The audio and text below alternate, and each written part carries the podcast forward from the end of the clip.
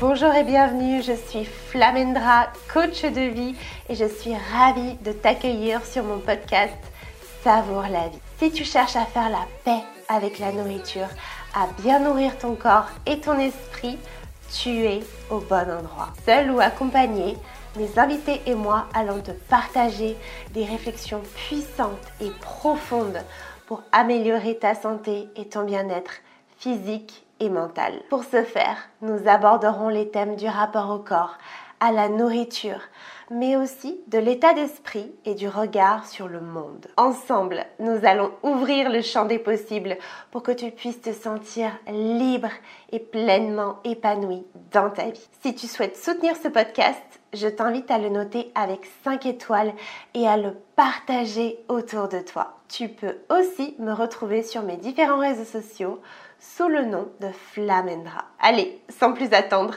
c'est parti pour ce nouveau numéro. Bonjour et bienvenue sur un nouvel épisode de podcast. Donc aujourd'hui, je suis très très heureuse puisque je reçois Inès.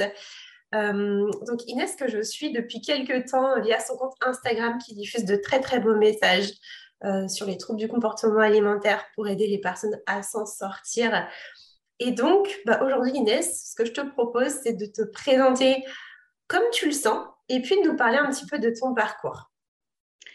Oui, du coup, bonjour. Euh, encore merci de m'avoir invité sur le podcast. Euh, pour enfin, je suis vraiment très honorée. Et pour me présenter, euh, alors j'ai 26 ans, bientôt 27 dans un mois et deux jours exactement. dans la vie, ce que je fais, je fais du, je suis dans un cabinet de conseil, donc ça n'a pas grand-chose à voir avec ce que je fais sur Instagram. Et justement, sur Instagram, euh, je partage un peu mes expériences de vie par rapport aux troubles du comportement alimentaire parce que euh, j'ai souffert de TCA pendant littéralement 10 ans de ma vie. Ça a alterné entre beaucoup de troubles alimentaires différents. Euh, ça a commencé par l'hyperphagie, puis l'anorexie, puis la boulimie qui a été le plus compliqué à soigner. Et, et aujourd'hui, ça va beaucoup mieux, heureusement. Et donc voilà, j'ai ce petit compte Instagram à côté où euh, c'est un peu euh, l'endroit où je peux me livrer, où je peux donner des conseils, enfin, où surtout je peux donner les conseils que j'aurais bien aimé qu'on me donne à l'époque. Et encore merci pour ça. Hein. Je, te, je, te le redis puisque je te l'ai déjà dit en off, mais c'est hyper précieux, je pense que pour toutes les personnes qui nous écoutent, d'avoir des gens qui ont traversé ça et qui partagent. Donc je le fais aussi de mon côté. Et c'est bien d'avoir plusieurs personnes parce que ça fait plusieurs euh, façons, en fait, plusieurs euh, échos. Donc, chacun a sa patte, chacun a sa façon de le dire.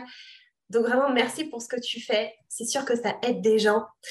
Euh, et à ce propos, est-ce que tu peux nous parler un petit peu de ton parcours? Tu disais que tu avais souffert des TCA pendant 10 ans, ce qui est énorme. comment ça a commencé? Quelles sont les grandes étapes qui t'ont permis d'en sortir? Alors, moi, ça a commencé au collège parce que, euh, pareil, j'en parle beaucoup sur mon compte Instagram, mais euh, j'ai souffert de harcèlement scolaire. Et euh, en fait, à l'époque, j'avais ce qu'on pourrait dire, en fait, à chaque fois, je dis, j'avais ce qu'on pourrait dire un léger surpoids. Je ne sais même pas si c'était un léger surpoids, en fait. En tout cas, effectivement, j'étais peut-être un peu plus ronde que les autres. Euh, sans que ce soit dans un extrême, enfin peu importe. Et euh, les gens dans ma classe ne faisaient que me le rappeler, c'est-à-dire il n'y avait pas une journée, on ne faisait pas de remarques sur mon ventre, sur mes fesses, sur, enfin, sur mon corps. Et c'était hyper compliqué. Et euh, le sujet avec ça, je pense que les gens qui souffrent d'hyperphagie peuvent comprendre, c'est que moi j'ai développé justement mes troubles alimentaires à ce moment-là, parce qu'en fait on se moquait tellement de moi que le soir, quand je rentrais, bah, j'étais très triste, forcément très triste, très en colère, surtout que j'arrivais pas à me défendre, enfin voilà. Et je me vengeais littéralement sur la nourriture. C'est-à-dire que dès que je rentrais chez moi, euh, tout y passait, euh, vraiment tout. Euh, je me souviens, mes parents à l'époque, mais j'allais dire les pauvres, enfin peut-être pas les pauvres parce que c'est moi qui n'étais pas, pas bien, mais le budget course était énorme en partie à cause de moi parce que je j'avais un budget goûter énorme parce que je, quand je rentrais, en fait, peu importe ce qu'il y avait à manger, j'allais le manger. Et ensuite, euh, même si euh, j'étais, on va dire, rassasiée, euh, ça m'empêchait pas de faire d'autres repas tout à fait, bah, tout à fait, enfin, d'autres repas alors que voilà, j'avais beaucoup mangé. Enfin bref. Et en fait, c'est, à l'époque, je le formalisais pas du tout comme un trouble alimentaire. pour moi, je, enfin, j'avais aucune notion alimentaire en tout cas. Donc maintenant que j'ai le recul que j'ai aujourd'hui, je sais que c'était de l'hyperphagie. Enfin, c'était clairement de l'hyperphagie parce que, encore une fois, j'avais des compulsions alimentaires, mais je n'essayais jamais de les compenser. Parce qu'encore une fois, Heureusement, à cette époque-là, j'étais préservée de tout ça. J'avais aucune idée de la densité calorique de tel aliment. J'avais aucune idée que, OK, si tu fais du sport, euh, tu brûles le temps de. Bref. Donc voilà. Mais quand même, il y avait quand même un sujet parce que je me vengeais vraiment sur la nourriture. Euh, ça, ça a duré pendant bah, toute la fin du collège. Et puis ensuite, ce qui s'est passé, c'est que euh, j'ai fait mon premier régime, le fameux. Donc, entre la troisième et la seconde, j'ai décidé pendant l'été de d'essayer de maigrir. Euh, ça a marché. Après, c'était pas un régime extrême en soi. Euh, franchement, euh, en fait, j'étais tombée sur un livre dans un rayon de Carrefour. C'était un truc du genre le corps de rêve pour les paresseuses. Enfin, je sais plus comment ça s'appelait, mais c'était un truc comme ça.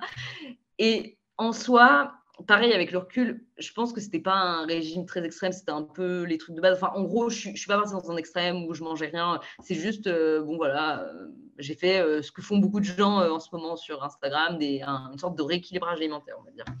Bon, du coup, j'ai perdu du poids très, très vite. Et ce qui s'est passé, parce que j'ai arrêté aussi les compulsions alimentaires à côté de ça, donc oui, forcément, j'ai perdu du poids très vite. Et ce qui s'est passé, c'est qu'à la rentrée, bah, forcément, je suis arrivée hyper amaigrie.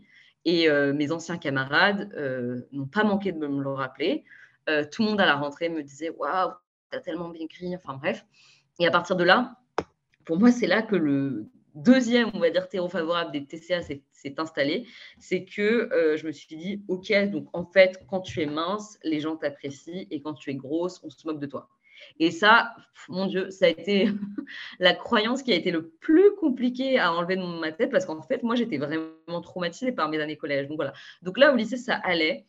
Euh, pour moi, je n'étais pas encore dans un extrême niveau trouble alimentaire. Euh, j'étais euh, dans une sorte de petit rythme de croisière pendant tout le lycée où, bon, je faisais partie des filles qui faisaient attention. Mais je considère qu'à ce moment-là, je n'étais pas encore dans un extrême. J'étais juste, bon, bah voilà, j'avais pas envie de regrossir. Donc, un peu pareil, je fais mon parallèle avec les régimes. Là, j'ai dit mon rythme de croisière, c'est exactement ça. Je crois que dans les régimes, il y a un mot pour dire ça. C'est, je sais plus, il y a plusieurs phases. Et à un moment, il y a une phase qui s'appelle comme ça, phase de croisière. Et c'est censé être la phase où on stabilise son poids. Donc, moi, ça a été ça pendant tout le lycée. Et ensuite, en fait, à la fin du lycée, qu'est-ce qui s'est passé? J'ai pris la pilule. Et là, euh, j'ai pris du poids. Je crois que j'avais pris 10 kilos à l'époque. Et le problème, c'est pour ça que je dis euh, le terreau favorable des TC a été là, c'est que j'avais tellement cette ancienne peur qui était mon Dieu, si je grossis, les gens vont se remoquer de moi. Eh ben, ça m'a fait paniquer et c'est ça qui a fait que là, je suis tombée dans un trouble alimentaire beaucoup plus dramatique, qui est l'anorexie. C'est que euh, pour contrer cette prise de poids, j'ai voulu faire un régime. Mais là, c'était très conscient. C'était pas juste euh, je fais un peu attention. Non, non, c'était euh, un régime très extrême. À l'époque, j'avais téléchargé l'application, je ne vous le conseille pas, l'application MyFitnessPal, euh, qui m'avait recommandé un nombre de calories vraiment ridicule. Enfin, ridicule. je l'avais suivi. Et donc là, pareil, j'avais perdu beaucoup de poids. Mais même chose, j'arrête pas de dire que j'étais encore pas dans un extrême. Bon, pour moi, là, déjà, quand j'en parle, je trouve que déjà, euh, vu le nombre de calories que je prenais, je mangeais à cette époque, c'était déjà pas assez, mais peu importe. Pour moi, là, c'était c'était le début de l'anorexie, mais c'était pas encore ça. Euh, l'apogée, moi, enfin, l'anorexie en tant que telle, elle est arrivée un peu après. J'ai fait deux ans de classe préparatoire et ensuite je suis allée en école de commerce. Et ce qui s'est passé en école de commerce, c'est que j'ai rencontré un garçon et euh, c'était vraiment comment dire, moi, j'étais, je suis quelqu'un qui a été biberonné, pardon, aux séries américaines. Et euh, dans les séries américaines, il y a toujours cette image euh, du mec euh, un peu bad boy, que toutes les filles veulent, voilà, et la fille un peu sérieuse à côté. Alors, moi, voilà, c'était ça. Moi, j'étais la fille un peu toute sérieuse, etc. Et lui, c'était le mec populaire, le, le, capitaine d'une équipe de hand. Du coup, c'était pas une équipe de basket, quoi. C'était une équipe de hand. Et ce mec-là, pour moi, c'était un coup de foudre. J'ai été amoureuse de lui à la seconde où je l'ai vu, vraiment. Vraiment, je me, prenais, je me croyais dans une série, mais c'était vraiment ça. Et euh, ça a fait que, en fait, je suis tombée dans une relation euh, très toxique avec cette personne-là parce que, en fait, moi, je l'aimais énormément. Enfin, je l'aimais trop. Et lui, en fait, euh, maintenant, pareil, je le dis avec le recul, je pense qu'il ne m'aimait pas, en fait. Enfin, que voilà, il m'appréciait, on est sortis ensemble, il n'y a pas de sujet, mais, mais je pense qu'il a décelé très vite que J'étais beaucoup plus attachée à lui que lui et il en a énormément profité. Euh, je vais passer les détails de toutes les violences verbales, etc. Mais euh, c'était quelqu'un qui me manipulait beaucoup, qui arrivait à faire vraiment tout ce qu'il voulait de moi, qui m'a trompé beaucoup de fois. Enfin, bref, j'étais pas du tout dans une relation saine. Je ne conseille ça à personne. et ce qui s'est passé, c'est qu'à un moment donné, on s'est séparés. Enfin, plutôt, il m'a quitté. Et moi, à la suite de cette rupture, j'étais au plus bas. Je ne comprenais Enfin, c'était mon premier vrai chagrin d'amour. Et je me réveille, j'étais folle amoureuse. Donc, en fait, pour moi, tout s'écroulait. Et comme j'étais en école de commerce, je ne vivais plus chez mes parents. Bref, j'étais toute seule. Et euh, toujours les vieux traumatismes. Je reviens au début de. J'avais cette, idée dans la tête que si on est mince, on est apprécié. Si on est grosse, on n'est pas aimé. Moi, à cette époque-là, je n'étais. Enfin, j'étais à un poids euh, plutôt bas, mais pas extrêmement bas. Mais du coup, vu que j'avais encore une fois cette pensée dans la tête, euh, je me suis dit, ok, d'accord, donc il m'a quitté. du coup, pour le récupérer, il va falloir que je devienne la plus mince de l'école. Voilà, ça c'était ça dans ma tête, c'était évident. Euh, j'avais trouvé, fallait, fallait, juste que je fasse un régime et que, enfin que je refasse un régime plutôt pour cette fois-ci euh, ne pas être à tel poids, mais être euh, à un poids plus bas qui ferait que je serais la plus belle de l'école et que bah il aurait pas d'autre choix que de revenir avec moi. Voilà, du coup c'est comme ça, c'est exactement comme ça que je suis tombée dans l'anorexie parce qu'en fait souvent on dit que dans des régimes, il faut avoir une motivation pour que ça dure dans la durée, etc., ou de la discipline, peu importe. Moi, clairement, avec ça, j'avais les deux parce que je me répète, mais mon objectif, c'était vraiment de le récupérer et je, ne laissais rien passer. Là, le fameux euh, régime que j'avais fait avec MyFitnessPal, ben, j'ai réinstallé MyFitnessPal, mais cette fois-ci, ça a été... Euh, euh, ça a été même pas, enfin, c'était même pas, je suivais, je suivais même pas en fait ce que MyFitnessPal me disait parce que, en fait, moi, mon objectif, je suis désolée, je vais le dire, mais c'est horrible. Euh, mon objectif, c'était en fait d'être très en dessous du nombre de calories que MyFitnessPal me donnait pour maigrir. Donc déjà, parce que j'ai pas envie de donner des nombres, des chiffres, mais euh, déjà le nombre était faible.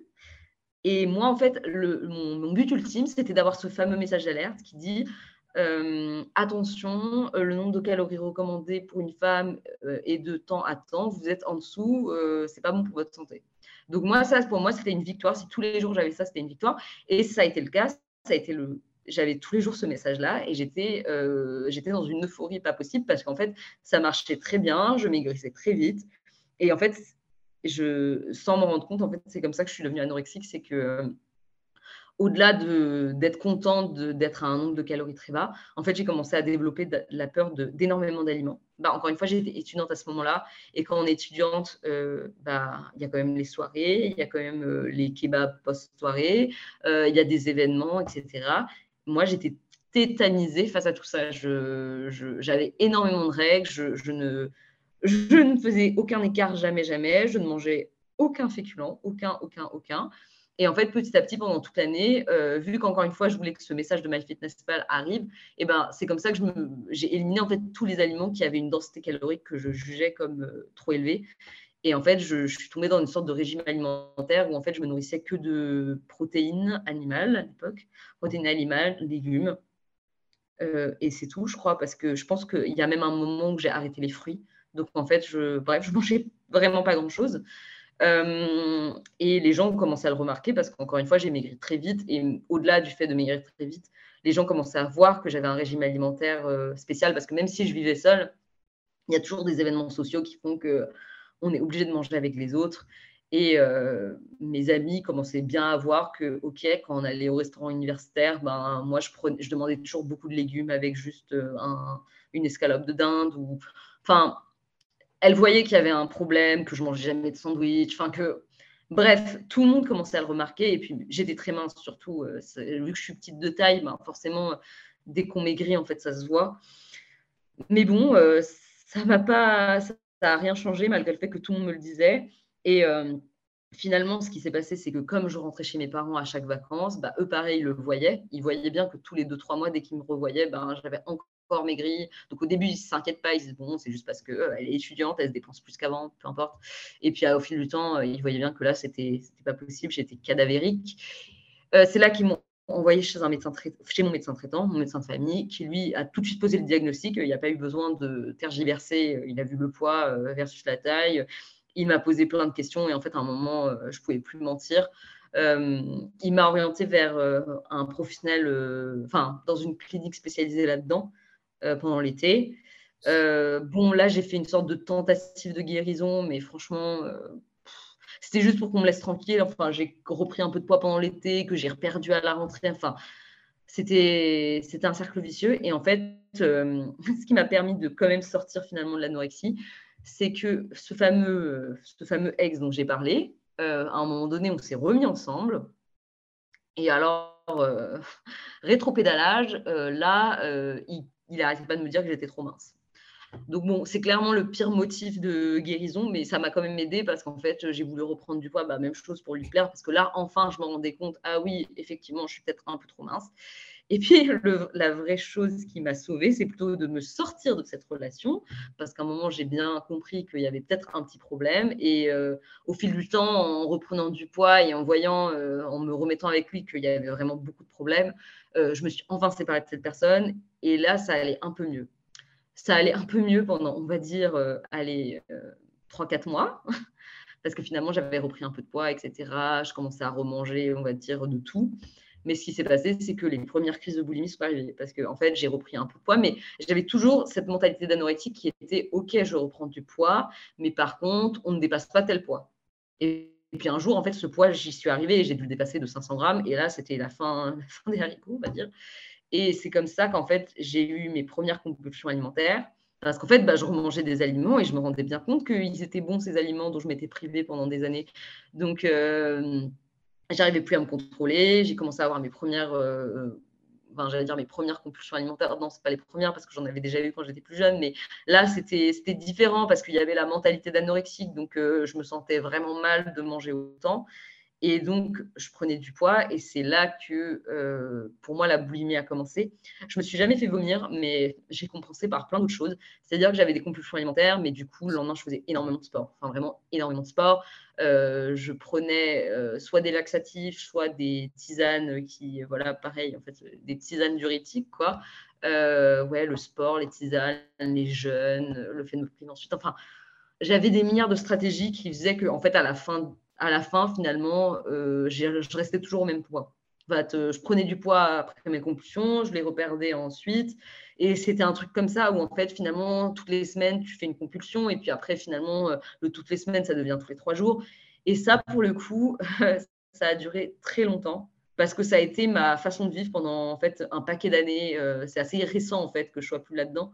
C'est-à-dire que si on replace dans le contexte, euh, ça c'était ma deuxième année en école de commerce, il y a trois années en école de commerce, donc ça m'a suivi mes deux dernières années en école de commerce, donc le master 1, le master 2, et ensuite ça m'a suivi pendant tout le début de ma vie active. Donc euh, les, deux, ouais, les deux premières années de ma vie active, ça a été pareil.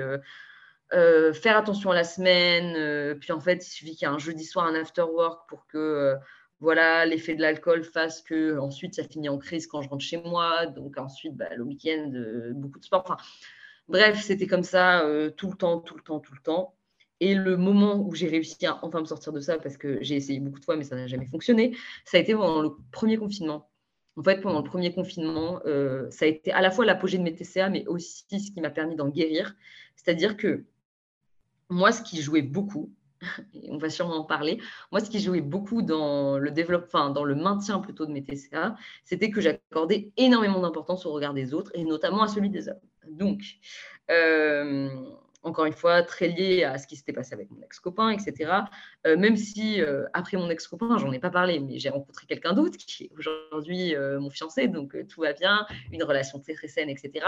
Mais malgré que je sois avec mon copain actuel, j'ai toujours eu ce besoin de validation des autres, mais vraiment des autres, c'est très large. Hein. Ça va de mes copines, mes collègues, mon patron le mec que je croise dans la rue. Enfin, c'est très large les autres. Mais dans les autres, il y avait beaucoup quand même le regard masculin.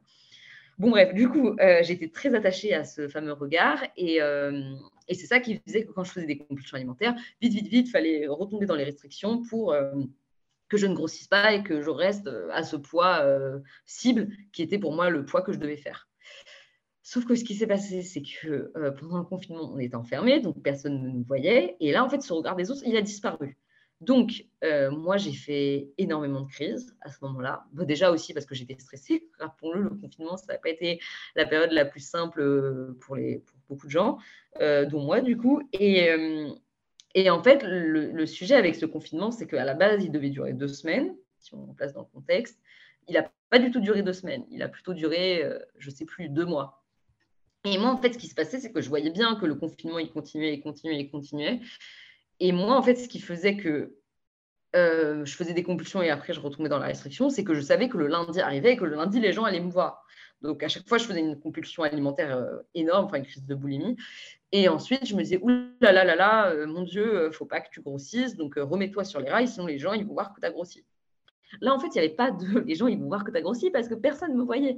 Donc, j'avais plus aucune pression et du coup, je faisais des crises de boulimie sur crises de boulimie. C'était vraiment tous les jours, plusieurs fois par jour. Enfin, vraiment, c'était une période horrible. Et en fait, ce qui s'est passé, c'est qu'à un moment donné, je me suis dit non, mais c'est pas possible, tu peux pas, tu peux pas vivre comme ça. Là, stop. Et en fait, c'est là que j'ai totalement lâché prise. Mais dans le sens, oui, ça a fait que les...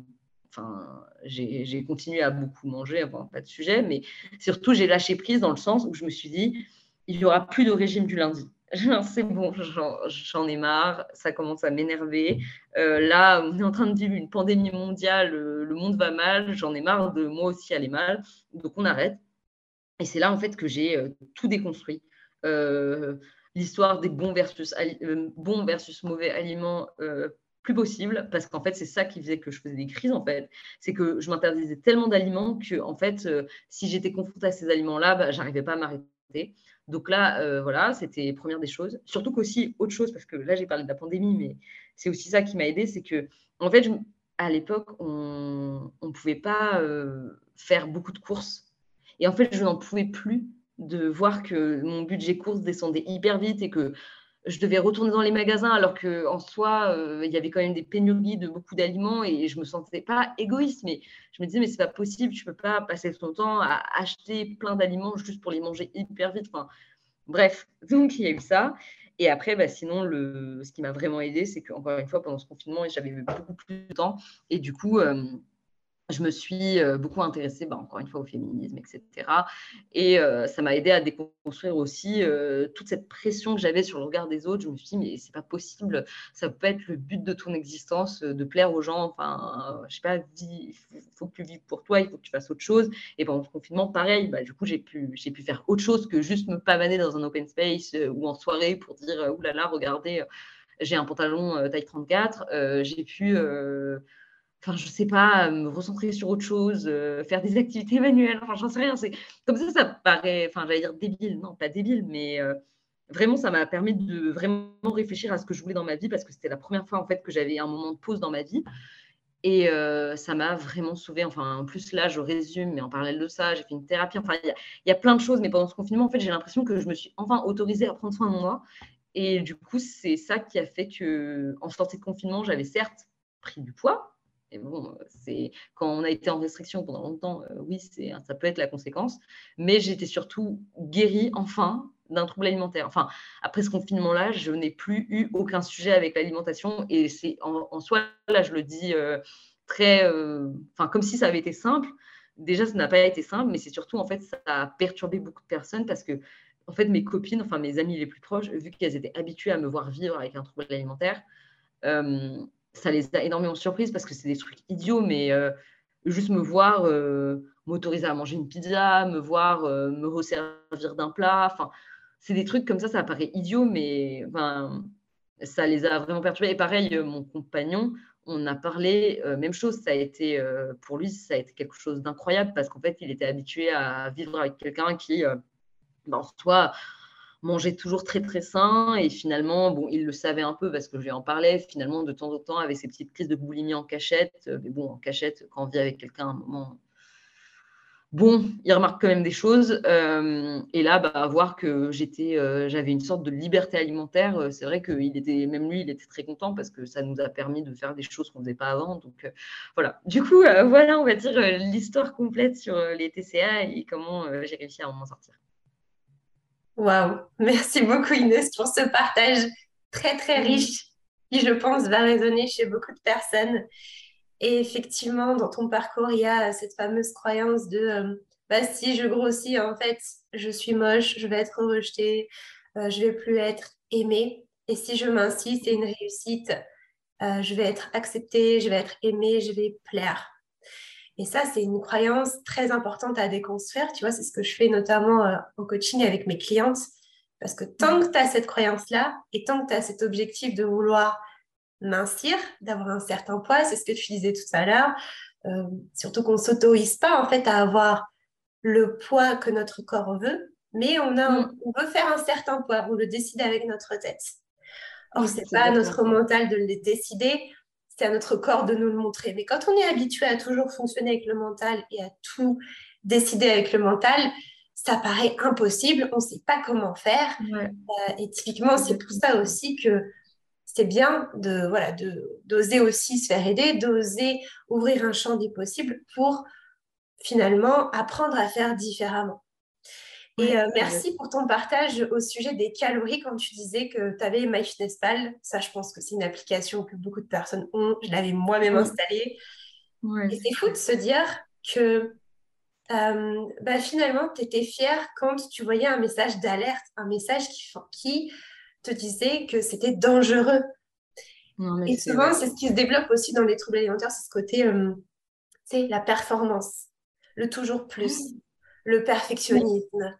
Je vais au-delà du truc, je veux des résultats rapides. Et ça peut être très délétère en fait pour la santé physique et mentale. Donc ça, c'est très important d'en prendre compte.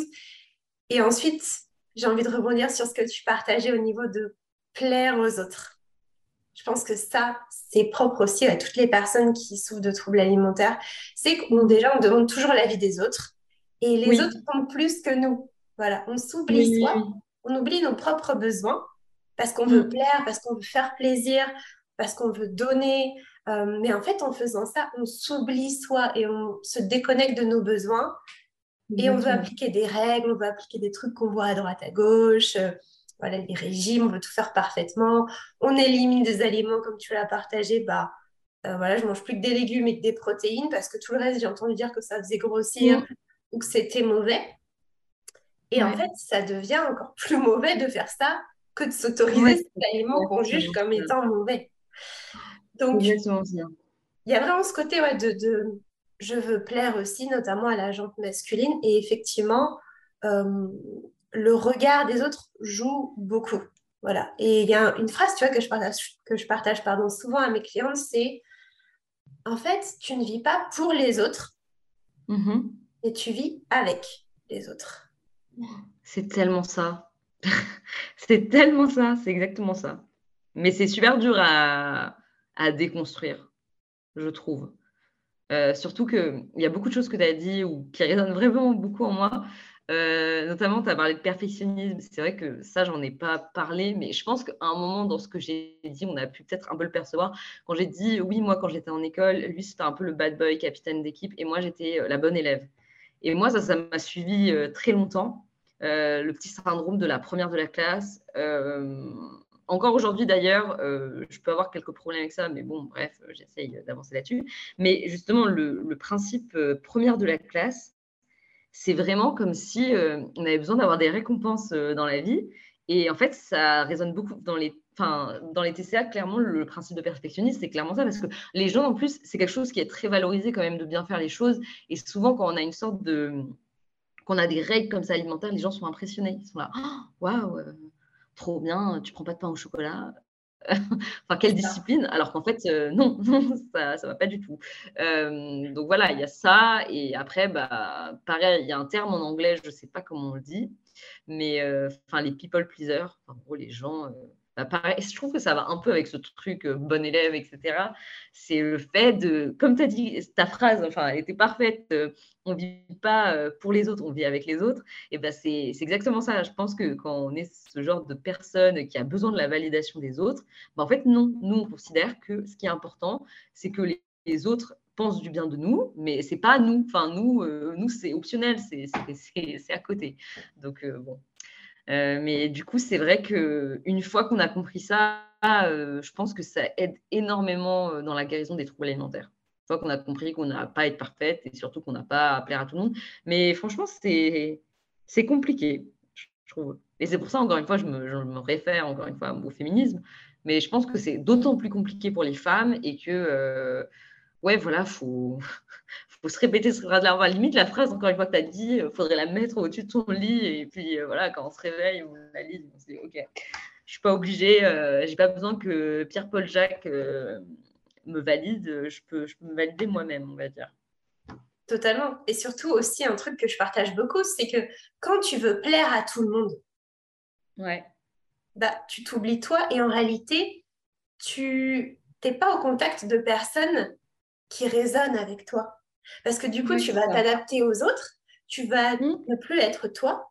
Et donc, en fait, tu vas te déconnecter de tes valeurs profondes, de qui tu es. Mmh. Et donc, tu vas te connecter avec des gens avec qui tu vas te sentir mal dans la relation. C'est comme ça que tu t'attires aussi de relations toxiques.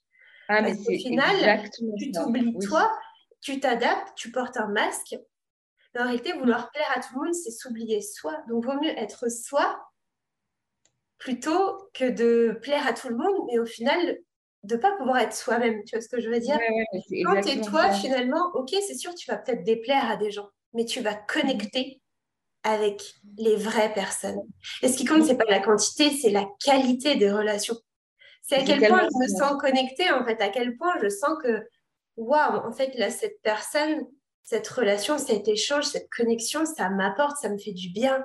Et souvent, quand on est people pleaser, comme tu dis, en fait, les relations, ça ne nous fait pas forcément du bien. On se force. Non, pas du tout. Parce qu'on se dit que c'est bien, parce qu'on se dit qu'on va être une bonne personne, parce qu'on se dit qu'on a appris petit aussi que c'est comme ça qu'il faut être. Et il y a ce syndrome de la bonne élève, effectivement voilà, de vouloir faire tout parfaitement, de vouloir être la première de la classe, d'être sage, de ne pas oser dire les choses, de ne pas prendre sa place, de pas de vouloir tout le temps bien faire, de pas faire de vagues. Et ça, c'est l'éducation. Hein. Le truc, c'est que ça reste aussi à l'âge adulte et que ça mm. conditionne beaucoup de comportements. Et tu vois, quand tu dis que le confinement, ça a été euh, euh, finalement révélateur pour toi, Mhm. Je pense que ça l'a été pour beaucoup de gens. En réalité, on peut voir ça comme une phase difficile. Oui. Mais c'est aussi et surtout une reconnexion. Là, tu disais, ça a été un moment de pause. Et en fait, c'est ça. Ça t'a permis de te reconnecter à toi parce qu'avant, ah, si je comprends bien, et ça, c'est valable pour beaucoup de gens hein, que, que, je peux mhm. accompagner, en fait, si tu te maîtrises comme ça, si tu veux contrôler ton poids, c'est aussi par rapport aux autres, parce que tu te dis qu'il faut être comme si, que si tu es mince, tu vas être plus aimé, et quand tu es seul, imagine tu es seul sur une île déserte, bah, en fait, il n'y a plus les autres. Ah là, ça change la donne. C'est là où tu prends le temps de, de, te reconnecter à toi, à tes besoins. ok, c'est quoi qui est important pour moi? De quoi j'ai vraiment besoin? Waouh, en fait, finalement, ben, si je suis vue par personne, est-ce que j'agirais vraiment comme ça? Ah, En fait, Mais je tu sais que... par les autres. ouais. Mais tu sais qu'à un moment donné, mais j'ai honte, enfin honte à un moment donné, j'ai eu une pensée quand même, mais c'est là que je me suis dit, waouh, tu as vraiment un problème avec le regard des autres. Là, c'est vraiment grave, on va dire. C'est que, bah, toujours pendant le confinement, j'ai re-regardé Desperate Housewives, que j'avais pas vu euh, depuis très très longtemps. Enfin, je, je me souvenais même plus des épisodes, bref. Et dans Desperate Housewives, je suis désolée, les gens, si jamais il y a une personne là qui écoute et qui est au premier épisode, je suis désolée, euh, avance de deux minutes. Mais bon, ouais. Dans Desperate Housewives, il y a un personnage, donc Carlos, pour le citer, le mari de Gabriel Solis, euh, à un moment donné, il devient aveugle. Et du coup, ce qu'il montre dans la série, c'est assez intéressant, c'est que Gabriel Solis, bah, c'est quelqu'un, c'est une ancienne mannequin, enfin, elle est jouée par Eva Longoria, voilà, c'est le canon de beauté euh, des années 2000 comme on imagine. Et ben, quand Carlos est aveugle, ben, en fait, elle va prendre énormément de poids parce qu'en fait, elle a plus le regard de Carlos sur elle. Et Carlos, elle, se mettait beaucoup de pression par rapport à lui parce qu'il bah, l'avait connue quand elle était mannequin. Donc bon, voilà, il fallait qu'elle reste euh, au top. Et donc voilà. Et puis finalement, à un moment, il y a, je sais pas, il a une sorte de traitement et il va retrouver la vue. Et du coup, euh, bah, elle, elle se lance, euh, bon voilà, plus très grossophobe hein, mais bon, bref, elle se lance dans un énorme régime, bootcamp, tout ce que tu veux. Et moi, franchement, dans cet épisode, j'ai pas pu m'empêcher de penser, mais vraiment, je l'ai pensé et je me dis, c'est horrible parce qu'à cette époque, j'étais complètement dans mes troubles alimentaires. Donc forcément, je pensais ça. Je m'étais dit, oh, en fait, ce serait tellement plus simple si j'étais aveugle. Enfin, si j'étais aveugle, en fait, euh, je ne me regarderais pas. Personne me... Enfin, je ne saurais pas la vie que les gens ils ont sur moi. Et en fait, je pourrais faire ce que je veux, manger ce que je veux. Et tout le monde s'en ficherait. Et, quand j'ai eu cette pensée, je me suis dit, non, mais euh, comment dire? Euh, oui, mais non, enfin, c'est horrible d'être aveugle, c'est quand même bizarre d'avoir cette pensée. Mais c'est qu'en fait, euh, ça me faisait tellement de mal le regard des autres que, oui, en fait, à ce moment-là, je me suis dit, bah, en fait, si j'étais aveugle, je serais plus heureuse dans la vie. Enfin, je trouve ça. Enfin, maintenant, même là, quand je le dis, je me dis waouh, c'est fou parce que jamais aujourd'hui ça me traverserait l'esprit. Mais c'est vrai que, ouais, encore une fois, quand le regard des autres, il est tellement important pour toi, ben, en viens à, à envier un handicap parce qu'en fait, un handicap d'être aveugle. Donc euh, voilà. Et pour le coup, c'est un des pires, je pense. Donc euh, bref. Du coup, ouais, ça m'a fait penser à ça, là, ce que tu as dit sur, euh, sur toujours cette histoire de regard des autres et sur cette histoire d'île déserte. Pareil, le truc de l'île déserte, je l'ai pensé plein de fois. Je me suis dit, mais si j'étais sur une île comme ça, sans personne, voilà. Et dernier truc auquel j'ai pensé, parce que là, ça me fait penser à plein de trucs que j'ai pensé pendant un moment. J'avais pensé beaucoup à la vieillesse aussi. Parfois, quand je regardais ma grand-mère, euh, qui d'ailleurs fait encore attention à ce qu'elle mange, ça m'a toujours surpris. J'avais cette pensée, waouh, mais quand tu es âgé, en fait, dans tous les cas, tu ne corresponds plus au canon de beauté. Euh, tu, ne vas plaire, tu ne peux plus plaire à personne, enfin personne, enfin c'est horrible de penser ça, mais bon bref. Et du coup, je m'étais dit, waouh, mais en fait, quand je serai vieille, je pourrais enfin manger ce que je veux. Pareil, ça, je l'ai pensé pendant super longtemps. Donc, euh, bon. Et je trouve ça fou, enfin, je trouve ça fou ce truc de pas s'autoriser à vivre et de se dire, c'est que quand j'aurai 70 euh, ans et que je serai hors, hors game, on va dire, que j'aurai le droit de manger ce gâteau, manger cette pizza comme je veux. Et, si j'ai des kilos en trop, bah, c'est pas grave, euh, c'est la vie, quoi. Enfin bref. Donc, euh, tout ce que tu as dit, ça m'a fait penser à ça. C'est fou et ça me fait encore me dire que c'est dingue le chemin parcouru depuis parce que Aujourd'hui, je, je vis au jour le jour, quoi. Il n'y a pas de, ce sera quand je serai ci ou si j'avais été ça. Enfin, bref, voilà, voilà. Désolée, j'ai l'impression que c'est un peu décousu, mais. Pas de souci, au contraire, merci de nous partager tes pensées comme elles te viennent. Hein. On est vraiment dans un espace d'échange et de bienveillance, comme je te l'ai dit au début. Donc, euh, tout a sa place ici et je suis sûre que ça pourra résonner. Si tu as eu ces pensées, c'est que forcément, il y a d'autres gens qui les, ont, qui les ont eues. Donc, ça va faire écho et c'est exactement le but, tu vois, de ces échanges. Donc, euh, top. Et, euh, et c'est fou, effectivement, de se dire que souvent aussi, tu vois, dans la psychologie humaine, moi, je suis passionnée par l'humain, la psychologie humaine, etc. Ça me, fascine, le fonctionnement humain. Et souvent, la tendance qu'on a, c'est de fuir. Voilà, de fuir. Par exemple, là, le regard des autres, bah, en fait, mhm. je veux fuir, je veux limite être aveugle pour plus n'y être, pour ne pas y être confrontée, en fait. Oui, c'est ça. Et c'est fou de se dire qu'on préférait euh, avoir un handicap plutôt que d'affronter le problème, plutôt que de le voir aussi comme, OK, en fait, qu'est-ce que ça vient dire sur moi?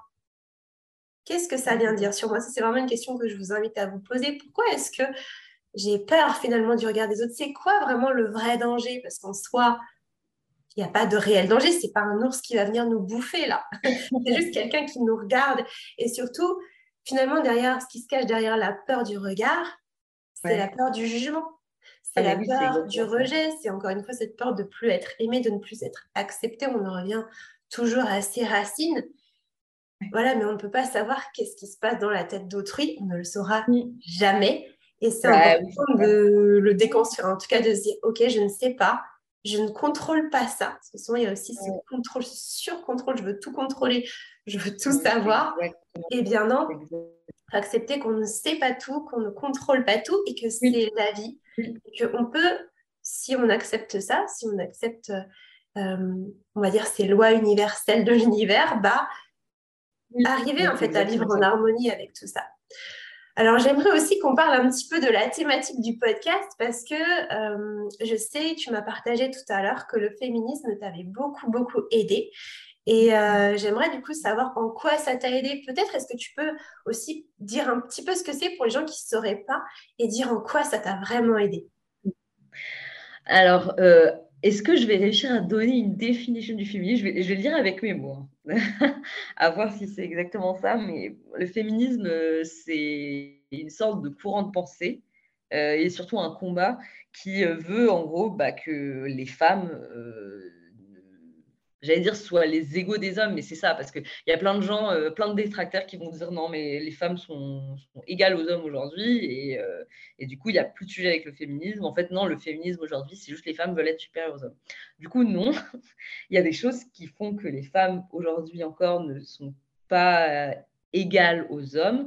Et moi, le sujet du féminisme qui m'a le plus intéressé, au-delà de tous les autres sujets qui sont très intéressants dans le féminisme, c'est toutes les injonctions liées à la beauté. Parce que dans les cours féministes, bah, il y a énormément de déconstruction par rapport à ça.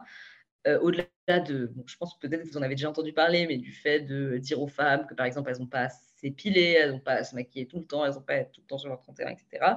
Moi, ça a été vraiment plutôt, quand je dis injonction à la beauté, c'est surtout injonction à la minceur.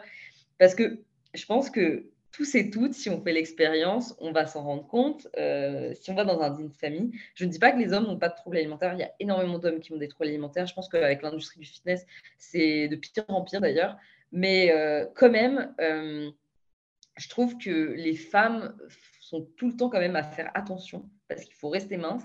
Et je trouve que les hommes ont quand même beaucoup plus de liberté alimentaire et de rapport intuitif à l'alimentation parce qu'en fait, ils n'ont pas, euh, encore une fois, ils n'ont pas cette injonction à la minceur. En fait, on leur a, on leur a jamais dit euh, depuis qu'ils sont tout petits que euh, fallait être sage dans son coin, toute mince, toute gentille. Et ça, c'est un truc très féminin en fait.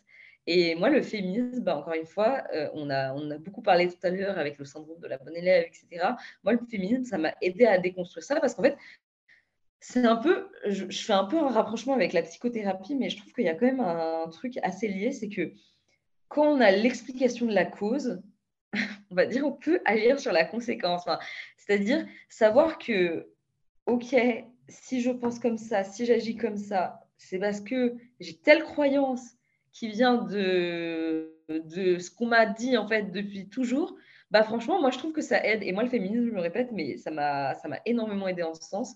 Parce que bah, du coup, encore une fois, je me suis dit, ah oui, ok, euh, c'est pour ça que euh, c'est pour ça qu'en fait j'essaye d'être mince. C'est parce qu'en fait j'essaye de plaire aux autres et surtout aux hommes. Euh, c'est parce que l'image qu'on vend de la femme, c'est une image de la femme jeune, jolie, mince. enfin, bref, ça m'a vraiment aidé et surtout ça m'a permis de voir, enfin de voir et de comprendre que même si j'étais une femme, euh, tout comme les hommes, j'avais le droit de prendre ma place, euh, j'avais le droit de dire ce que je pense, euh, j'avais pas forcément à m'écraser, j'avais pas aussi, ça j'en ai pas parlé, mais j'avais pas à faire des autres femmes mes ennemis. Ce ne sont pas mes ennemis, ça peut être mes très bonnes copines, on peut avoir des superbes relations. Il n'y a pas que les relations avec les hommes dans le monde. Euh, et là, je ne parle même pas euh, sur le point de vue amoureux, c'est vraiment euh, développer les relations amicales, ça peut être super intéressant aussi. donc voilà, du coup, moi, c'est en ça que le féminisme m'a beaucoup aidé dans ma guérison des troubles alimentaires. Ça a vraiment été, enfin, pour toute cette déconstruction, ça a été hyper, hyper structurant. Ok, donc si je comprends bien, c'est surtout la déconstruction des injonctions de beauté euh, de la société, des choses qu'on nous rabâche depuis effectivement notre enfance. Et comme tu l'as dit, c'est très important de prendre conscience de ses croyances. Donc les croyances, c'est des choses qu'on croit comme étant vraies, comme étant la vérité absolue. Sauf que on a tous des croyances différentes et en fait elles prennent racine souvent dans notre enfance, de par notre éducation, de par les remarques, de par euh, des choses qu'on a vécues et qui sont venues en fait euh, s'ancrer au plus profond de nous. Euh, ça peut être aussi des choses qui ont été répétées, ça peut être aussi parce qu'on a vécu une expérience émotionnelle forte et du coup ça s'est profondément ancré en nous. Et après, plus le temps passe et plus c'est répété, plus c'est validé aussi, parce que quand on croit quelque chose, bah souvent, comme tu dis, en découle des comportements. Et ces comportements, malheureusement, viennent encore valider la croyance.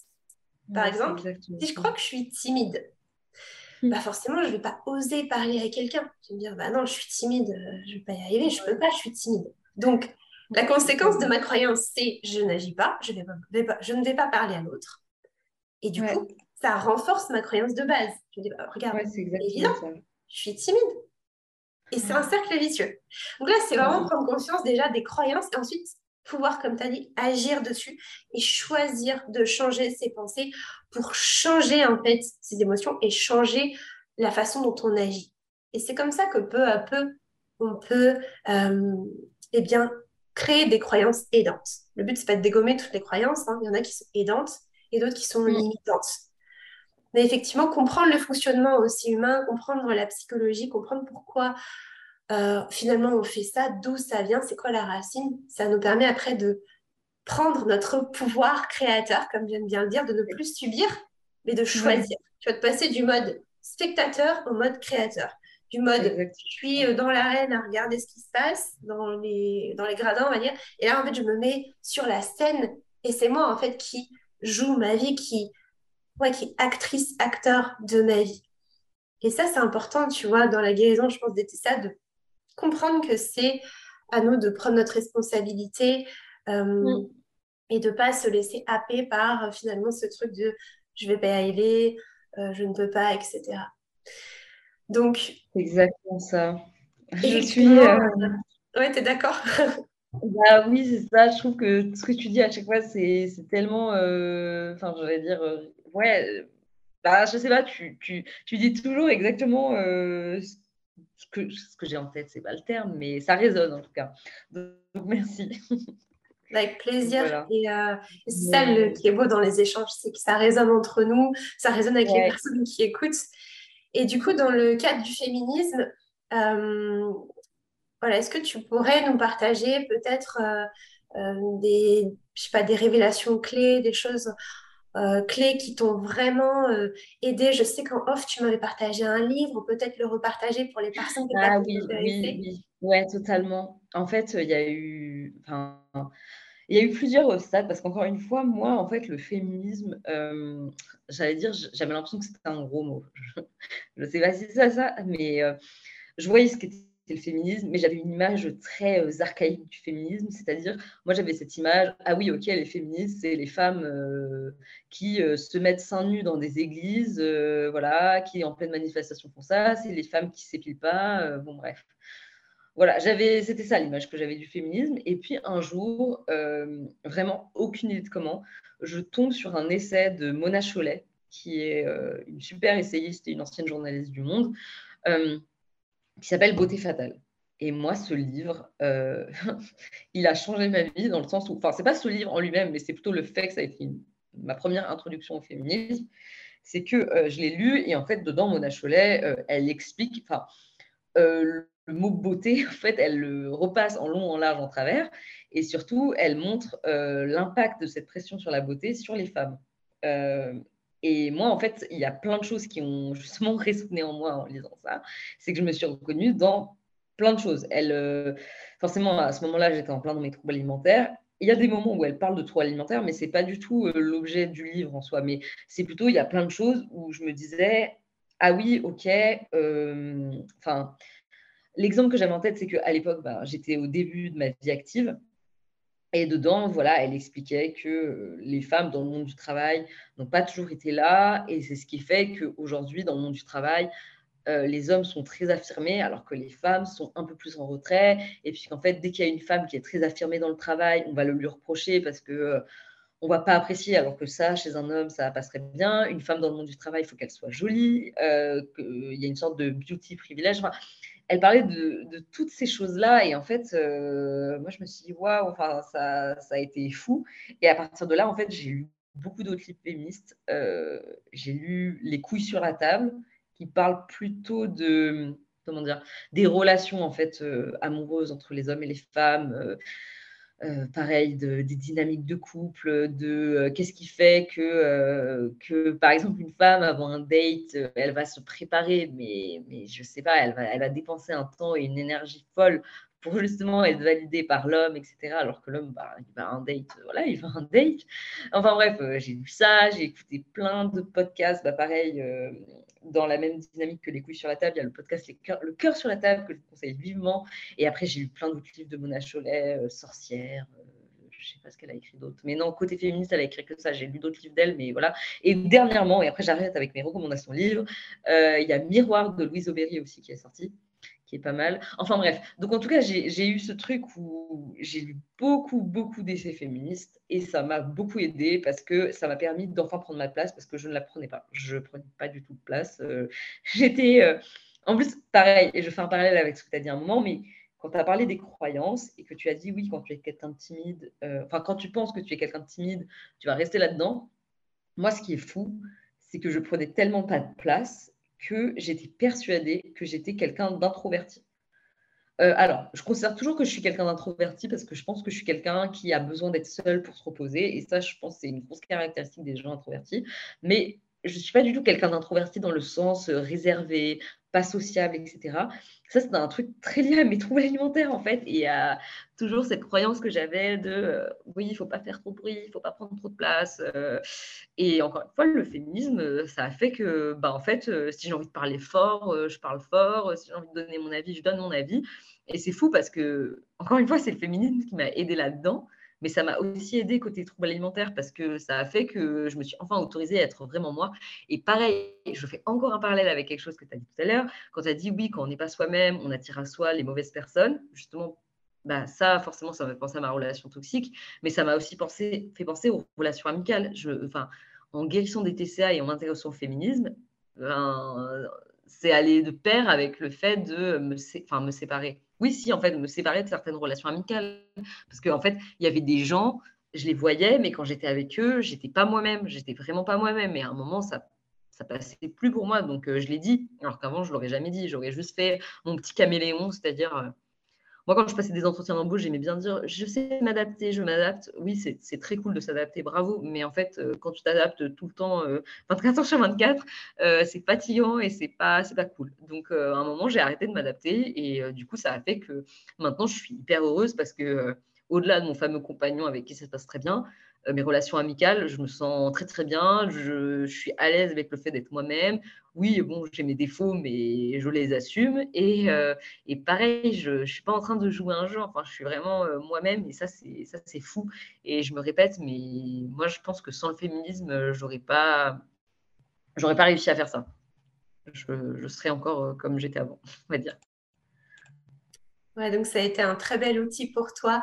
Et ce qui est intéressant aussi de partager, c'est que toutes les choses ne résonnent pas euh, de la même façon chez tout le monde. Vois, moi, le féminisme, par exemple, en fait, si j'avais dû mettre un mot, ça aurait été plutôt le développement personnel qui m'a plus aidé que le féminisme. Après, effectivement, j'ai suivi, tu vois, des, des comptes bah, comme tu as cité, euh, My Better Safe, Lizzo Berry. Bah, forcément, elle, je la suis depuis longtemps et ça permet aussi de voir d'autres types de corps, de déconstruire des choses. Et c'est ça, c'est aussi de changer son rapport à qu'est-ce que c'est la beauté en fait, qu'est-ce que ça veut dire. tu vois, je, je, vois de la beauté dans chaque chose. Euh, je vois plus de beauté aujourd'hui dans, un, dans la nature que dans des abdos. Alors qu'avant, ah, euh, clairement pas. Et puis, euh, c'est ça en fait, c'est vraiment de, de sortir aussi de ce mode auto-centré, de, ce mode, il n'y a que l'aspect physique qui compte. Et tu vois, quand tu parles euh, du rapport aux hommes, il y a mhm. quelque chose que je croyais à l'époque, donc là je vous partage une de mes anciennes croyances, je pensais que pour être aimée, il fallait effectivement que je sois mince et belle. Oui. Et je pensais que c'était juste une question d'esthétisme. Or, ce que j'ai compris, c'est que c'est pas du tout une question d'esthétisme c'est une question d'attitude.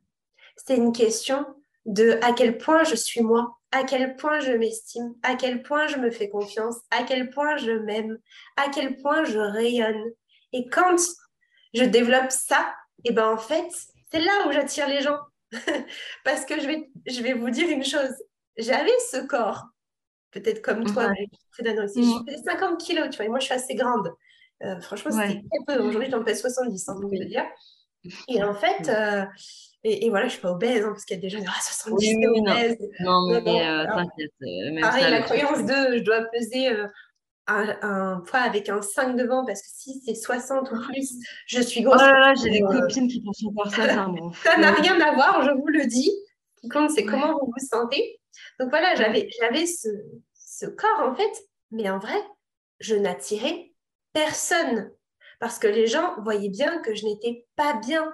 Et pourtant, moi, je, ne comprenais pas. Je me suis à cette époque, je ne comprenais pas. Je me disais, bah, pourtant, je suis mince. Pourtant, je mm. suis jolie. Je me maquillais, je m'habillais bien. Je, faisais tout, en fait, entre guillemets, ce qu'il fallait. Mais comme à l'intérieur, j'étais vide, comme à l'intérieur, j'étais pas bien, et bien en fait, les autres le ressentaient. Les autres le voyaient. Et moi, je me disais, mais pourtant, tu as le ventre plat, tu as des jambes fines. Qu'est-ce qui cloche? Je ne comprenais pas. Parce que je n'avais pas compris que ça n'avait rien à voir avec, l'aspect esthétique. Et encore une fois, est-ce que ça t'est déjà arrivé? Moi, ça me, ça m'est déjà arrivé très souvent de voir une photo d'homme qui est catégorisée comme, tu sais, il correspond aux, critères de beauté de la société. Mhm. Mais en fait, de pas du tout être attiré par cet homme. Et à l'inverse, d'avoir un gars qui est, on va dire, euh, pas forcément, qui correspond pas forcément aux critères de beauté, mais qui mhm. dégage quelque chose, qui a un charme, tu vois. Mais c'est fou parce que j'avais jamais fait le rapprochement avec le développement personnel, mais je pense qu'effectivement, il y a aussi ça. Enfin, comment dire Parce que là, tu vois, quand, quand tu as donné l'exemple par rapport à un homme très beau euh, versus un homme, euh, j'allais dire moins beau, je sais pas si c'est le terme, mais en tout cas qui dégage quelque chose, j'aurais dit euh, oui, mais en fait, c'est le charme, en fait. Là, ce que tu es en train de décrire, c'est le charme. Et si j'étais dans le féminisme extrême, on va dire, je dis, bah oui, mais ça, c'est un truc chez les hommes. Les hommes, ils peuvent être charismatiques et puis euh, c'est très bien, ils peuvent évoluer, alors que les femmes, non. en fait, c'est faux. Parce qu'il y a des femmes, et moi, c'était un des trucs qui m'avait très frustrée quand j'étais anorexique, parce que là, tu vois, quand tu as parlé du fait que toi, à un moment, tu as été un poids vraiment très bas, bref, c'est qu'en fait, je voyais des femmes qui n'avaient euh, pas le corps que j'avais, qui avaient un corps beaucoup plus gros, et qui plaisait énormément. Et c'est pas que le délire euh, dans le sens euh, oui, les hommes aiment les formes. Non, non, non, non c'était pas ça. C'était, elles plaisaient énormément parce qu'elles avaient la joie de vivre, elles étaient pétillantes. Et là même, en ce moment, enfin, dans le boulot où je suis, j'ai une collègue qui est, euh, j'allais dire, merveilleuse. Enfin, dans le sens, elle est, elle est toujours de bonne humeur. elle est, elle, est, bon, je dis pas qu'il faut sourire tout le temps, mais voilà, on sent qu'elle est, elle est bien. Et pourtant, même chose, elle, euh, elle remplit pas euh, toutes les cases du canon de beauté euh, qu'on imagine, mais pourtant tu sens qu'elle plaît aux gens et bah, même à moi là j'en parle. voilà, j'aime aller vers cette personne, j'aime lui parler. Alors qu'à l'inverse, il peut y avoir des femmes ou même des hommes bah, qui sont très beaux et c'est pas ça qui fait que je vais aller leur parler. C'est juste bah si t'es es beau, mais bon que voilà t'es tout renfermé sur toi et t'as l'air pas bien. Enfin Bref, donc effectivement, je n'avais pas fait le rapprochement avec le développement personnel, mais tu as raison, il y a quelque chose aussi euh, très en lien avec ça. Enfin, le fait de se développer euh, soi-même, autant on va dire spirituellement que, je sais pas, dans ton caractère, ça fait qu'effectivement, bah, tu commences à rayonner auprès des autres. Et, euh, et je sais pas, je trouve aussi que ça aide effectivement à accepter son corps. Enfin, enfin plutôt à se détacher de son corps, enfin pas à accepter son corps, enfin plutôt à se détacher de son corps et à se dire euh, j'ai plein d'autres qualités qui sont pas euh, qui sont pas juste, euh, je recite ton exemple, mais juste de faire 50 kilos pour un mètre, je sais pas combien. Ouais. et puis tu vois, quelque chose que j'aimerais souligner, c'est que pareil, quand tu souffres de troubles alimentaires, eh bien tu es irritable, tu penses tout le temps à la nourriture, Peut-être tu as froid quand tu es dans l'anorexie, tu as un métabolisme bien ralenti, tu perds tes cheveux, tu... et en fait, tu es très auto-centré parce que ton système nerveux, ton cerveau, est en mode survie. Donc, il est concentré mm. sur lui. Donc, tu es dans un mode où finalement, tu n'arrives pas à tisser des liens avec les autres. Parce que tu es tellement concentré sur la nourriture, sur ton corps, sur ton poids que limite, es dans, tu parles à quelqu'un, mais tu penses à ton prochain repas, tu as juste envie que ça termine, euh, tu te dis putain, je vais manger quoi ce soir. En fait, tu n'es pas du tout connecté. Et les autres le ah, ressentent. Les autres, ils le, ils le, ressentent en fait. Donc, c'est sûr que quand tu rayonnes, quand tu es bien avec toi, quand tu te connais, moi par exemple, aujourd'hui, les TCA, je les vois comme une opportunité, dans le sens, mm. comme un cadeau que la vie m'a fait. Quand je les ai vécus, pas du tout, hein, parce que je me disais, mais qu'est-ce que c'est que ça? Mais maintenant, je me dis, waouh, en fait, ça me permet de me connaître à fond, tant psychologiquement que corporellement. Hmm. Et ça me permet aussi de savoir qu'est-ce qui me plaît, qu'est-ce qui ne me plaît pas. Alors qu'avant, comme bah voilà, quand tu es là-dedans, tu, tu, copies en fait, tu te bases sur les autres et tu penses que c'est toi. Or, ce n'est pas le cas. Donc, c'est aussi un cheminement. Et si aujourd'hui vous êtes dedans, euh, déjà sachez que c'est possible d'en sortir. Euh, mais aussi et surtout que ça, c'est pas là pour rien. Moi, je dis toujours que tout arrive pour une raison. Mm. Et qu'en réalité, ça va vous apprendre sur vous, ça va vous permettre de vous connaître, de vous développer. Et en fait, la vie, pour moi, c'est comme une maman. C'est un peu une métaphore que je prends souvent avec mes mm. clientes.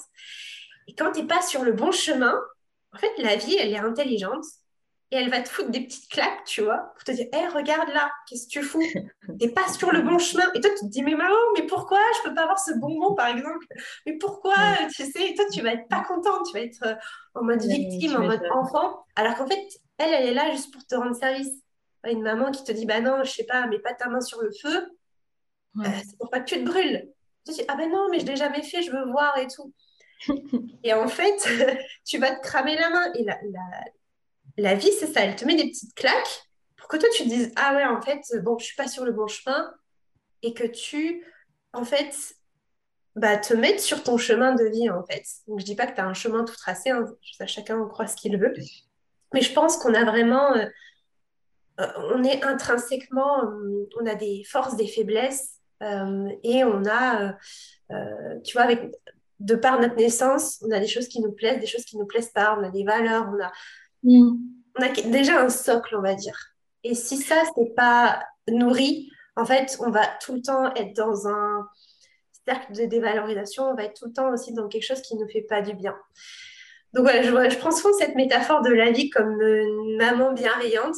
Et parfois, ouais. rendre service, c'est pas toujours être euh, gentil et agréable. Des fois, c'est être confrontant. Des fois, ça passe par des moments difficiles. Et c'est aussi important de le comprendre que la vie, c'est pas toujours du, de la joie. On passe par toutes les palettes d'émotions, euh, tous, à chaque instant de nos vies. Et que mm. les moments de chaos sont des moments, euh, sont des petites phases de. Moi, je dis, c'est des phases de pré-expansion. Quand tu vis du chaos, du doute, quelque chose qui ne va pas, c'est juste pour te montrer qu'il y a un truc, c'est comme sur une voiture, il y a un voyant qui s'allume pour te dire qu'il y a un truc à aller regarder. Et si tu vas regarder, c'est là où tu vas t'expandre. Mais si tu ne regardes pas, ah bah là, c'est sûr que ta voiture, euh, il va rien se passer. quoi. C'est exactement ça, parce que même chose. Euh, en plus, je crois que c'était un de tes podcasts où j'avais entendu ça. À un moment, tu avais dit une phrase. Tu n'avais pas dit je remercie la vie pour les TCA, clairement, tu n'avais pas dit ça. Mais euh, tu avais dit que, que finalement, ça t'avait apporté euh, ça, ça, ça, ça. Et que du coup, euh, c'est pas que tu étais reconnaissante, bien sûr, mais tu acceptes cette partie de ta vie et que justement, ça t'a permis de développer autre chose. Et moi, sur le moment, j'étais là, what? Mais quoi? Et en fait, non, tu vois, parce qu'en fait, c'est. C'est vrai. Enfin, moi, pareil. Enfin, encore une fois, je l'ai dit, euh, j'ai vécu 10 ans de TCA et ça a été dur. Mais en même temps, je trouve que même chose, je fais des parallèles avec ce que tu as dit sur le développement personnel, etc. Je trouve que la vie, elle est tellement plus belle quand tu n'as pas de troubles alimentaires, enfin, quand tu as vécu ça, euh, que euh, je vais pas dire même chose. Je suis trop mal à l'aise avec le fait de dire que je suis reconnaissante pour ça. Mais il y a quand même quelque chose où je me dis euh, waouh, ça c'est arrivé dans ma vie, ça a été compliqué, mais ça m'a permis de tellement me développer ensuite. Enfin, c'est fou en fait, c'est fou. Et pareil, même chose, le confinement. Je n'ai pas du tout envie de dire je suis reconnaissante qu'il y ait eu un confinement, je suis reconnaissante qu'on ait été enfermés chez nous comme comme des rats. Moi, je vis à Paris, donc euh, c'était rien ça. J'étais enfermée comme un rat pendant euh, deux mois. Mais, euh, mais en même temps, à côté de ça, ben ouais, ça m'a permis enfin de, de me poser, de réfléchir à ce que je voulais dans la vie. Enfin, je sais pas. Donc effectivement, ce truc dont tu parles, les fameuses phases de chaos qui te donnent des sortes de petites baffes et qui te, pas te remettent dans le droit chemin, mais qui te permettent d'évoluer ensuite. C'est tout à fait ça. C'est. Et voilà. Et il y a un autre truc que tu dit sur lequel je vais rebondir. C'est alors quand tu parlais du fait que euh, quand tu as un TCA, ben, au-delà du fait que bon, euh, tu n'es pas pleinement toi, etc., euh, le truc où tu racontes quand tu parles à quelqu'un, tu n'es pas concentré vraiment. Tu penses à ton prochain repas, etc. Je trouve que c'est fou parce que c'est vraiment un truc très lié au trouble alimentaire. Et moi, typiquement, quand j'étais en école de commerce, qui est censée être une période où ta vie sociale n'a jamais été aussi énorme que ça, euh, je me souviens que j'avais une petite frustration parce que les gens n'avaient pas spécialement envie d'être amis avec moi, en fait. Enfin, il fallait que je me force pour aller vers les gens et je pense qu'il y avait un truc comme ça où, en fait, euh, bah, voilà quoi, je ne devais pas développer des conversations euh, hyper poussées parce que les gens n'allaient pas naturellement vers moi, quoi. Donc voilà. Mmh. Ça demande beaucoup d'énergie. Hein. Déjà, tu n'en as pas trop quand tu es dans un TCA. Il faut savoir que voilà, tu n'as pas beaucoup d'énergie en vrai tu as beaucoup de charge mentale. Et ça aussi, on l'oublie souvent. Se poser 36 milliards de questions sur qu'est-ce que je vais manger, il y a trop de calories, attends, j'ai envie de ça, mais non, je vais prendre plutôt ça parce qu'il y a moins de calories, il y a moins de gras, il y a moins de sucre. C'est, ça puise de l'énergie de fou. Et ça laisse moins d'espace mental pour, euh, pour autre chose, en fait. Hein, finalement, on est limité. Hein, je veux dire, dans notre journée, notre énergie est limitée. Ce à quoi on pense, c'est limité. Est-ce que tu, tu aurais peut-être un, je sais pas, une, de tes révélations, quelque chose qui a été euh, puissant pour toi euh, au sein de ton parcours, que tu aurais envie de conseiller à quelqu'un qui se trouve euh, peut-être là où tu te trouvais il y a encore quelques temps euh, et qui tu penses pourrait aider Si tu avais un message à diffuser, qu'est-ce que ce serait? Alors, bon, déjà, si j'avais. C'est une sorte de message d'espoir déjà. C'est. je sais qu'il y a une pareil, c'est encore une croyance, mais il y a une croyance qui dit qu'on ne a jamais d'un trouble alimentaire. Euh, alors ça, moi, franchement, ça m'a beaucoup freiné dans ma guérison parce que du coup, je me suis dit, ok, bah, si on ne guérit jamais d'un trouble alimentaire, bah, autant rester dans mon, truc et on n'essaye même pas. Euh, alors déjà, moi, j'ai envie de dire que c'est faux. enfin, en tout cas, c'est faux vu de mon prisme. Je pense qu'effectivement, il y, aura toujours des petits restes. Mais clairement, on, peut guérir d'un trouble alimentaire, c'est possible. Et euh, justement, ce que je trouve fou, j'en ai parlé euh, dernièrement avec euh, une autre fille sur Instagram, Flavie MTCA, si vous connaissez. ce qui est fou, c'est qu'on était d'accord sur ce truc toutes les deux. C'est que je trouve que quand on guérit des troubles alimentaires, non seulement on a une vision de la vie qui est beaucoup plus, on va dire, positive parce qu'on a été au plus bas, mais c'est surtout, je trouve qu'on a un rapport à l'alimentation qui est vraiment très serein. Enfin, moi, je le vois encore aujourd'hui.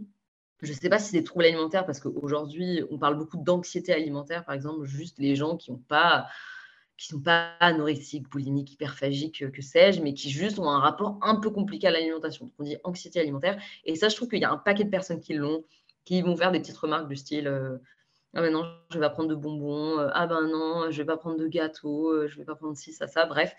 Et je trouve ça fou parce que quand on guérit, on est tellement, on a cette liberté alimentaire, cette charge mentale qui s'enlève. Et du coup, voilà, moi, c'est plus ça. C'est, euh, plus, moi, je trouve le message d'espoir au-delà de, euh, au-delà de vous conseiller, voilà, tous les livres que je vous ai conseillés, au-delà de vous dire euh, intéressez-vous au féminisme, vous faites, ou même au développement personnel, etc. C'est plus vous dire, ouais, enfin, soyez continuer. Enfin, je sais qu'une guérison, c'est compliqué, mais continuer parce que vraiment, euh, la vie après, elle est, elle est merveilleuse, je trouve. Donc euh, voilà. C'est un beau message de fin et je peux que te rejoindre. Et je vois aussi, c'est souvent les gens, ça bloque aussi souvent des personnes à, à vouloir s'engager à vraiment guérir euh, parce qu'on se dit que c'est compliqué. Oui. Et je dis pas que c'est pas compliqué, euh, en soi, ce qu'on a à faire pour guérir, c'est simple. Mais c'est difficile, c'est sûr. Tout, c'est de le voir comme une phase qui ne va pas durer toute la vie. Et qu'après, comme tu l'as dit, on est libéré. Et ça, par contre, c'est pour toute la vie. Je me répète, c'est pour toute la vie. Et ça fait tellement une différence. Et comme toi, je me sens tellement... Et moi, en vrai, j'ai de la gratitude pour ce que j'ai vécu. Ah oui. Je peux, ah oui, je peux le dire. J'ai de la gratitude d'avoir vécu ça. et je crois que c'est le mot que j'avais employé dans l'une de mes devis. Oui, c'était pas reconnaissance, effectivement, c'était de la gratitude. voilà, j'ai de la gratitude pour ça parce que ça m'a tellement apporté, ça m'a tellement appris, ça me permet d'aider des gens aujourd'hui. Et j'adore, je suis trop reconnaissante en fait, euh, parce que clairement, c'est aussi quelque chose que je dis à mes clientes, tu vois. Euh, si je l'avais lu juste dans des bouquins avant, mais j'aurais rien compris en fait. Bah oui. si là, je peux les c'est parce que je l'ai vécu et c'est pas juste mental. Si je l'ai ressenti dans tout mon corps, je sais ce que ça fait que de se voir grossir, que d'avoir le ventre ballonné, que d'avoir peur de manger, que de se priver, que de faire des crises de boulimie, que de, faire des jeûnes de trois jours. Voilà, c'était mon quotidien aussi avant, tu vois. Et aujourd'hui, ça n'a plus rien à voir, tu vois. Et c'est ça, c'est de se dire que c'est pour toute la vie. Et j'aimerais juste mm. terminer par dire que un truc que j'ai encore, je crois, jamais partagé et qui vraiment est puissant, c'est que moi, ça a transformé mon rapport aussi aux autres et à la vie. Ça va être pas assez abstrait ce que je vais dire. Non, mais vas-y, ça m'intéresse. Par exemple, quand je vois quelqu'un, aujourd'hui, je suis capable de discerner des choses que avant j'étais pas capable de voir. Euh, dans le sens où, par exemple, on dit souvent que les yeux sont le miroir de l'âme. C'est mhm. quelque chose qui me parle beaucoup. Et j'arrive à voir des choses juste en regardant les gens dans les yeux, à les comprendre, à, je sais pas, avoir un espèce de, pas de sixième sens, mais d'intuition. Alors qu'avant, mhm. vraiment, pas du tout. C'est aussi parce que je me suis connectée à ma spiritualité, alors qu'avant, pas du tout. Et je, suis capable aujourd'hui de, de voir ça chez les gens, mhm. de, de, discerner un peu des choses pas palpables. Donc voilà, il faudrait que je me mette des mots plus clairs là-dessus pour euh, les prochaines fois. J'aimerais le partager. Parce qu'en vrai, quand on dit que ça transforme votre vie, c'est pas, euh, pas juste vous allez manger normalement. Si ça va bien au-delà. Ah oui, oui, oui. En plus, euh, pareil, j'avais lu quelque chose un moment là-dessus.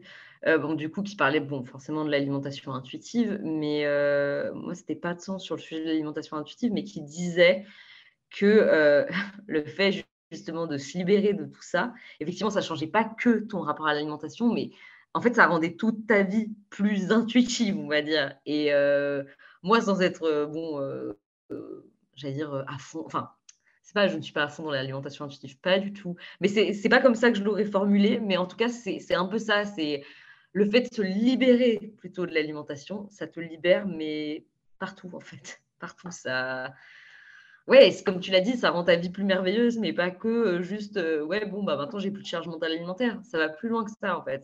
En fait, c'est tout ce dont on a parlé tout à l'heure. C'est euh, tes relations amicales, tes relations amoureuses, tes relations de travail, ta, spiritualité aussi, effectivement. Ça peut, si jamais tu es sensible à ça, clairement, ça, ça a un impact aussi. Enfin, c'est fou. Et c'est fou de se dire que j'allais dire c'est juste lié à un problème, mais en fait, pareil, c'est un peu faux de dire c'est juste lié à un problème parce que les, troubles alimentaires, enfin, même chose, moi j'ai essayé au mieux de développer tout ce qui m'avait mené vers les troubles alimentaires, mais c'est tellement large en fait, il y a tellement de raisons qui te mènent vers un trouble alimentaire et du coup, bah, quand on est libéré, bah, en fait, je euh, je sais pas, c'est comme s'il y avait plein de cases qui se débloquaient d'un coup, enfin, bref, je trouve ça fou.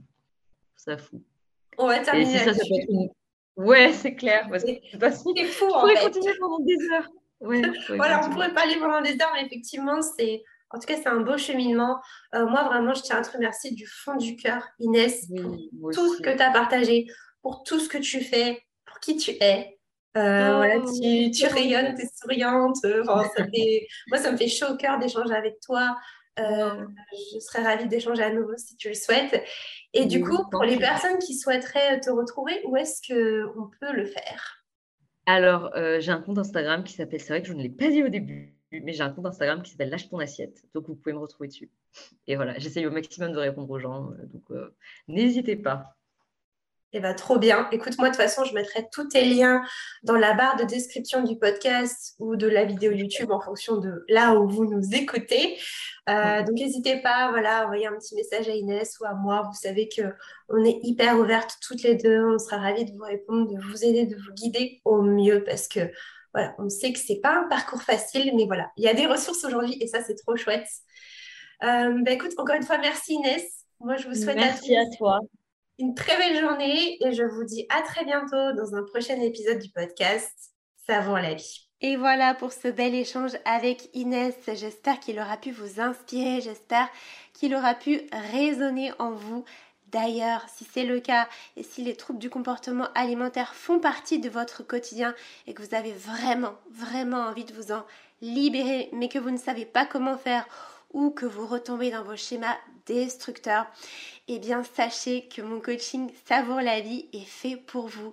C'est un coaching individuel, holistique sur plusieurs mois où je vous accompagne pas à pas à sortir des troubles alimentaires, à retrouver une belle relation avec la nourriture, avec votre corps et finalement avec toute votre vie. Ça vous permet de vous sentir plus en confiance, de ne plus penser à la nourriture du matin au soir, d'avoir plus d'énergie, de peut-être fonder une famille aussi, de réaliser vos aspirations, vos rêves, de vous reconnecter à qui vous êtes, de redécouvrir des aliments, d'arriver aussi à vous reposer sans culpabiliser et tellement, tellement plus encore. Eh bien, sachez que ce coaching est vraiment, vraiment fait pour vous il vous attend, je vous attends. Vous trouverez toutes les informations dans la barre de description. Donc vraiment, foncez prendre votre place. C'est un très beau cadeau de vie que vous vous faites en rejoignant un tel coaching. Et vraiment, je pèse mes mots, ça peut changer votre vie. Ça va même changer votre vie. Ça a changé la mienne. Ça a changé la vie de mes coachés. Donc autorisez-vous. Vous pouvez le faire. Tout part d'une décision. Je vous dis à très vite et je vous souhaite une magnifique journée.